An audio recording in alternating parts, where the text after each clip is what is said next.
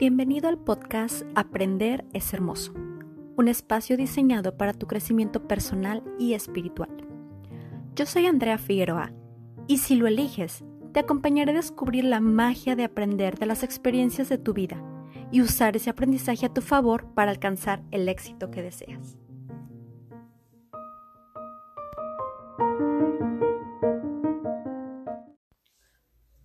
Todos y bienvenidos a un episodio más de Aprender es Hermoso. Yo soy Andrea Figueroa y feliz año 2021 para todos ustedes. Después del inolvidable 2020, entramos a un año de creación y seguramente estás lleno de propósitos para este año y es por eso que elegí este tema de creencias limitantes, porque no podemos lograr nuestros propósitos sin antes trabajar en aquello que nos limita, en aquellos pensamientos que nos detienen, en aquellos pensamientos que día a día nos dicen que no podemos lograr algo. A veces creemos que no logramos nuestros propósitos por falta de tiempo o por falta de dinero y tal vez no tiene que ver con eso. Tal vez tiene que ver con no ponerle un alto a la voz que nos dice que no podemos lograr algo.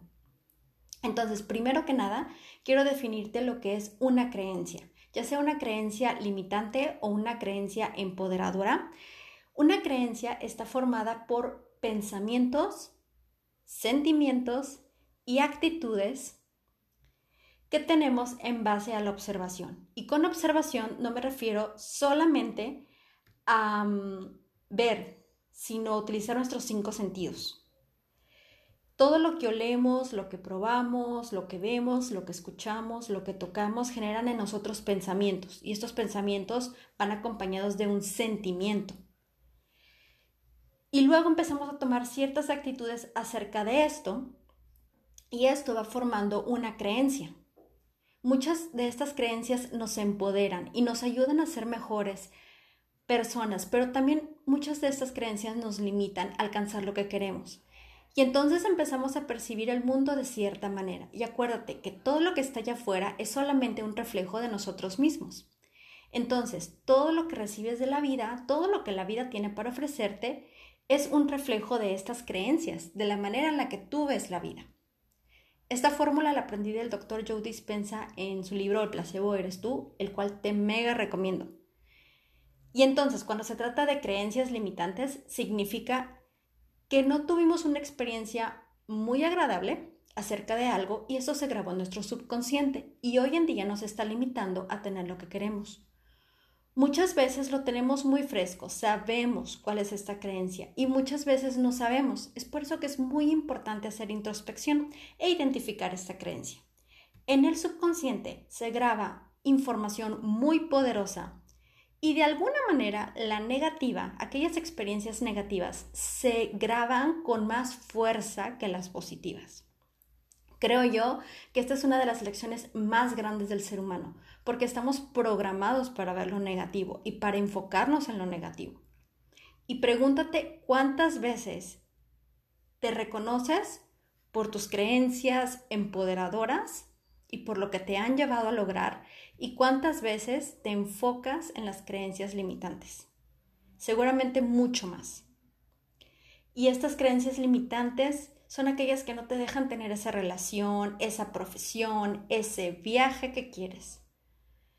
Por eso es muy importante identificarlas y reprogramar nuestro subconsciente para entonces tener lo que queremos, para poder lograr nuestros propósitos. Entonces, toda la información que te estoy dando no te va a funcionar solamente este año, sino que puedes regresar a escucharme cada vez que quieras rediseñar alguna creencia limitante.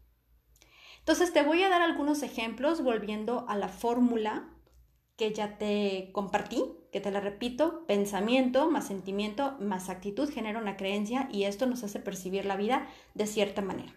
Entonces vamos a suponer que tú quieres trabajar con el tema del dinero. Y si tú crees, eh, si tú creces en un entorno en el que el dinero tenía una connotación negativa en el que te decían el dinero no es bueno, el dinero es para la gente mala, los ricos solo piensan en tener más dinero, si tienes mucho dinero te pueden robar. Si tú creciste en un entorno así, entonces te fuiste generando estos pensamientos acerca del dinero y eso te empezó a generar estos sentimientos de miedo y duda. Con estos pensamientos y estos sentimientos tomaste ciertas actitudes acerca del dinero, empezaste a tenerle un temor a ganar más dinero y tal vez por eso te empezaste a dedicar a algo que no te genera, que no te hace generar mucho dinero. A lo mejor empezaste a odiar a la gente rica solo porque era rica y tenían dinero. Y entonces te, que te creaste esta creencia de que el dinero es malo y así es como ves la vida. ¿Y qué es lo que la vida te, te da de regreso escasez. Este es un ejemplo de la fórmula. Ahora te lo voy a poner con relaciones. Vamos a suponer que quieres trabajar el tema de las relaciones y creciste en una familia en el que papá y mamá tuvieron una relación difícil. Entonces empezaste a observar su relación desde muy pequeño y te empezaste a crear ideas, pensamientos acerca de esta relación. Empezaste a tener sentimientos de apatía, de miedo, de indiferencia acerca de las relaciones. Después empezaste a tener ciertas actitudes con pretendientes o con las personas que se te querían acercar, de rechazo, de soledad. Entonces te empezaste a generar la creencia de que las relaciones son difíciles o de que el amor no existe y entonces todo lo que te manda la vida son relaciones complicadas o personas indiferentes y solitarias. ¿Vas entendiendo más o menos la fórmula? Ahora te voy a dar mi ejemplo de profesión. Desde muy pequeña era muy seria, muy tímida para hacer amigos. Batallaba para hablar en público, para participar, incluso para levantar la mano en el salón. Y cuando me juntaba con compañeras, muchas veces me sacaban de los juegos porque me decían que no era popular, que yo no hablaba tanto como los demás, que no estaba a la moda y no sé qué tantas cosas. Entonces me empecé a crear estos pensamientos de tal vez soy aburrida y para que me inviten a jugar tengo que hablar, tengo que estar a la moda, tengo que ser popular. Para participar en ciertos concursos, porque me acuerdo que una vez quería participar en un concurso de baile y, y por lo mismo de que era muy tímida, no me escogieron. Y empecé a ser apática, a tener ese sentimiento de apatía. Y mi actitud fue estar a la defensiva y alejarme de las personas me creé la creencia de que yo no podía hablar en público. Cuando decidí ser maestra, esta creencia me persiguió hasta la facultad y todavía en la facultad tenía compañeros que se burlaban de mí por mi falta de habilidad para hablar en público y todavía en el último semestre tuve una materia enfocada al discurso y recuerdo pasar al frente y cómo me veían todos y cómo cuchicheaban y me ponía muy nerviosa. Entonces al principio me costó tener un trabajo en el que me fuera bien porque tenía demasiado miedo a regarla, a no hacer las cosas bien. No fue hasta que tomé mi certificación de coaching, eh, mi presentación final, que fue en un auditorio con 300 personas, que me di cuenta que me encantaba hablar en público. Y aunque estaba nerviosa y no fue perfecto, lo disfruté. Y entonces me di cuenta que todo estaba en mi cabeza y que las voces que escuchaba no eran mías, eran de los demás. Muchas creencias no son de nosotros. No las creemos, nos las creemos en base a lo que otros nos dicen, pero nosotros no nacemos con creencias limitantes. Después de, de, eso, no hice más que dedicarme a la docencia y al coaching y entregarme al 100% hasta llegar a dar conferencias y recibir reconocimientos. Hoy en día no me cuesta nada hablar en público. Hoy sé que no importa de quién haya escuchado esas críticas, hoy soy responsable de mí y esas personas solo hablaban desde su perspectiva, desde sus creencias. Es importante que seamos conscientes de esto. Nadie más que nosotros decidimos qué información guardar y al echarle la culpa a alguien más de lo que nosotros creemos nos mantiene muy lejos del aprendizaje y nos sigue limitando a tener lo que queremos. Entonces, identificando estas creencias podemos hacer algo para alcanzar nuestros propósitos. Por eso te invito a hacer el siguiente ejercicio.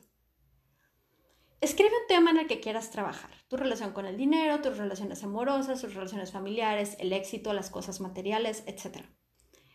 Escribe qué pensamientos tienes acerca de ellos, qué sentimientos te generan, qué actitudes tomas frente a ello. En una frase, resúmelo como tu creencia limitante y escribe la manera en la que ves la vida o lo que la vida te da a cambio cuando tienes esta creencia limitante. Puedes hacer esto cuantas veces quieras y checa si la creencia que tienes no es la misma o se parece a las demás, que tu relación con el dinero, tu creencia sobre tu relación con el dinero sea la misma creencia que tus relaciones familiares o amorosas, porque a veces una sola creencia nos afecta en varias, en varias áreas de nuestra vida. Por ejemplo, la creencia no soy suficiente, que es muy común, nos puede afectar en muchas áreas de nuestra vida, no solo en una. Quiero que encuentres tu propia creencia limitante y seas muy honesto contigo. Nadie te está viendo, así que si escribes soy un fracasado, nadie se dará cuenta. Esto es para ti. Y habiendo hecho este ejercicio, estarás listo para rediseñar tu creencia, la cual te enseñaré en el próximo episodio. Si quieres una hoja de trabajo con este ejercicio, te invito a que entres a la página de Facebook de Aprender es Hermoso y cheques las herramientas que tengo para ti. Te agradezco por haberme escuchado y me despido de ti deseando que tu día refleje la luz, la magia y el poder que hay en ti. Hasta pronto.